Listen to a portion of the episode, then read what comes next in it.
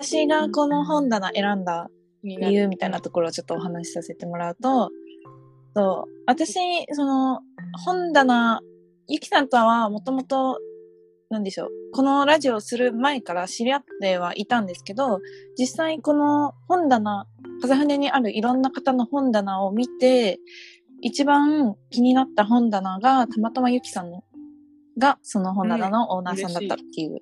感じで、オーナーさんが誰かっていうのは知らない状態で、あの本棚を選んだんですね。でも、で、このゴールデンウィーク、ついこの間の5月に、まあ、東京から久しぶりに帰省して、実際の、実際にこの新潟県の阿賀町にある風船で本棚見て選んで、なんか本のこの色合いだとか、本のに書いてあるキーワード例えばなんだろう、のと、うんのほほんと暮らすとか、弱さの力、リズムとか、まあ、アジサイもそうですけど、が、なんかもう、その本棚全体に優しさとか温かさが感じられて、うん。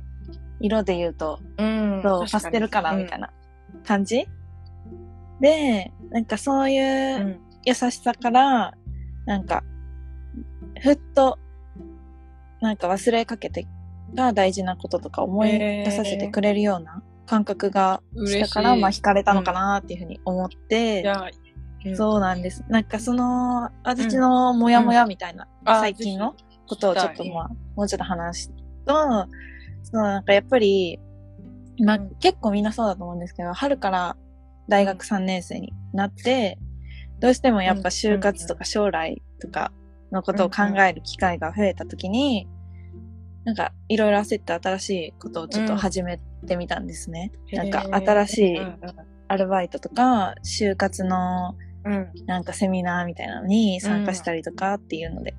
でもなんか、サークルもバイトもあるし、でも授業もうん。ちゃんとやんないとだし、かといって遊びたいし、みたいな感じで、結構気づいたら目の前のことに追われて結構バタバタしてる学生だったわ。うん。日々があって。うん。あ、本当ですか？で、なんか結局全部自分からやりたくて始めたはずなのに結構どんどん忙しくなってうん気づいたうんうんら疲れたってなってて、で、その上、この前バイト先の店長にもなんか就職は新潟でするのか、うん地元帰るのか、東京でするのかとか何、うんうん何がしたいのかみたいなことをうん軽く聞かれたんですけど、まあ将来うんどうなりたいみたいな。けど、よくわかんないなーって結うんうんうん局答えられなくて、で、なんか、今やりたいことできるのは、まあそういう、まあ、なんでしょううんね。うん。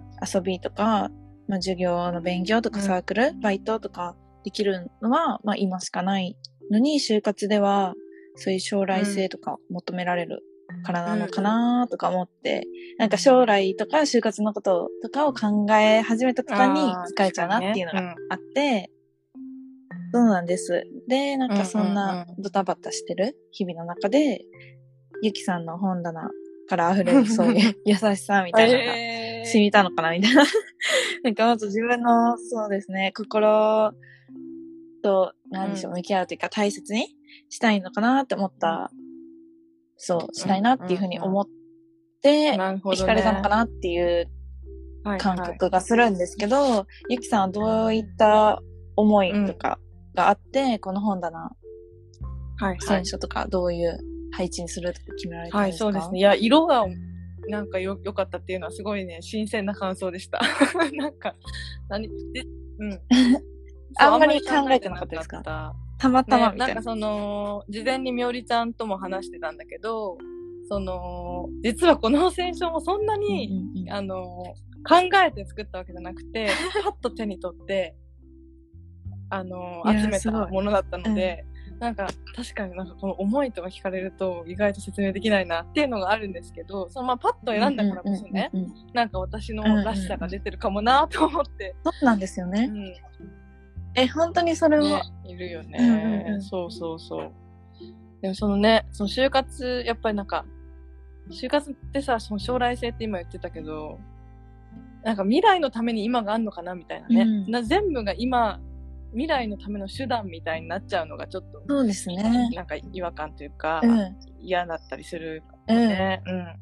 そうなんですよ。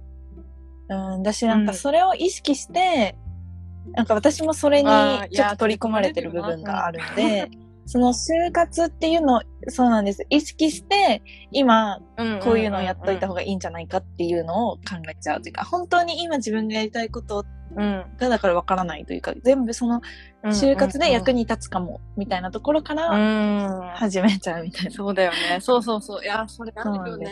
で、結局疲れるし、みたいな。いや、でもこういう本、この本棚なんとなくいいなって思うのは今の自分の感覚だから、そういうのは大事にするといいかもね。うん、確かに。えー、そうね。それで本棚のね、うん背景というか、そのパッと選んだ中にね、そうですね。確かに優しさ。まあ、あのー私も結構大学時代に、えっ、と、本、いろんな本と出会って救われた部分があるので、まあ、風船に来るのは中高生えだから、まあ、特にね、あの、やっぱ、大学までに触れてほしいなというか、なんとなく、あの、なんとなくでいいから、ちょっと目に入れてほしいなって思った本を入れてるような気がしますね。うん、そしてまさにその、就活とか、なんだろうね。あの、のほほんと暮らすっていう本とか、歩く速さっていう本とかが結構それを体現してるかもしれないけど、なんかあの、暮らしをもっと大事にしてほしいな、みたいなのがあって、そうそう。なんかこう自分のために、自分のためにというか、ぼーっと外散歩して季節をの変化を感じるとか、うん。あの、就活とか、なんだろうな、最短距離で行くんじゃなくて、ちょっと回り道してみるみたいなことをもっと大事にしてほしい、うん。みたいな部分がちょっと現れてるかもね、っていうのを今、みおりちゃんの話聞いてて思いました。ああ、回り道。確かに。いやー、本当に、それこそ東京来て、まあ私コロナでずっと地元にうん。1年の時はいたので、うん。まあ3年なんですけど、うんうん東京来てからまだ1年。だけど、本当に、すごい、なんて言うんだろうな。もう本当に、うん。なんでしょう。電車とかも、一本逃してもすぐ電車 来るじゃないですか。そうだよさもう10分もしないで。なのに、みんなすごい急いでるし、私も結構急いでるし、みたいな。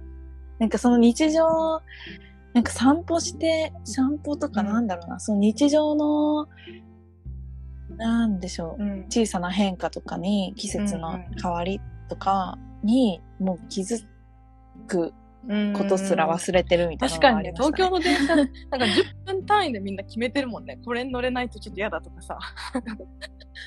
長岡だったらそうですね。10分単位で。なんかあとなんか逃しちゃっても、うんうんうん。まあ知らないかみたいな。確かにですね。まあ、地方と都会の差って、うんなのかもあんまりよくわかんないけど、それか私がうん。大学生になって、まあある程度将来のこととか意識するようになって、なんかすごい効率とか生産性とかすごい意識するそうだねじゃないです。か。ああ。っていうのもあるのかもしれないけど、なんかだんだんだんだんそういう日常、なんかうん。心と体が、なんか別みたいなねあるかもね。確かにね。うんいやーやっ 体で感じることが少なくなりそうだよね。まあこういう授業もオンラインになっちゃうしさ。うん。うんそうだようんね。うんうん。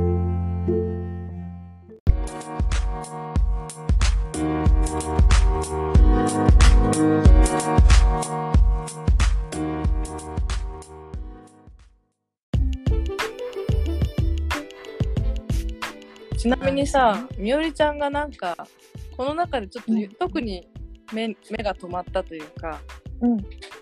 本とかって、どれとどれとかある、ああのートークテーマにもつながるんですけど、まず一個は、うんうんまあもちろんアジサイ連打ししてるからね。ちょっと読んでみたんですよ。そう。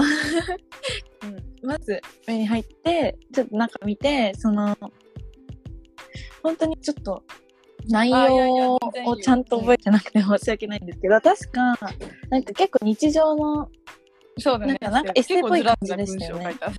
それがすごいいいなと思って、なんて言うんだろうな。そんなあんまうんりうん考えずに、いい意味うでん考えずに、その、時間を忘れて読めるような感じでした。結構ね紙もちゃんと 選んだんだ、実際はでなんかザラザラしたねこう読みたくなるねあ私がまあ好きな紙にしました、はい。えー、じゃあもうぜひはい手に取ってまた読みますね。なんか、紙とか物はもう全うん部そのデジタル化とかして、なんか、ありますよね。今もその授業と対面戻ってきましたけど、もううん。オンラインが染みついて、なんかこっちの方が効率いいし、なんかデジタルの文書の方が管理もしやすいし、いいんじゃねみたいになっ瞬ちゃってるところあるけど、なんか久しぶりにこういうの手に取ってみるとすごい、なんでしょうね。ときめくというか。ごめんね遮っちゃったけど。ですよね。あとあとなんか言おうとしてたね。うん、うん。そうなんです。あと一個あがー弱さの力ってやつで、その、そうなんです。それで、それに続いてちょうどトークテーマに移っていこうかなと思うんですけど、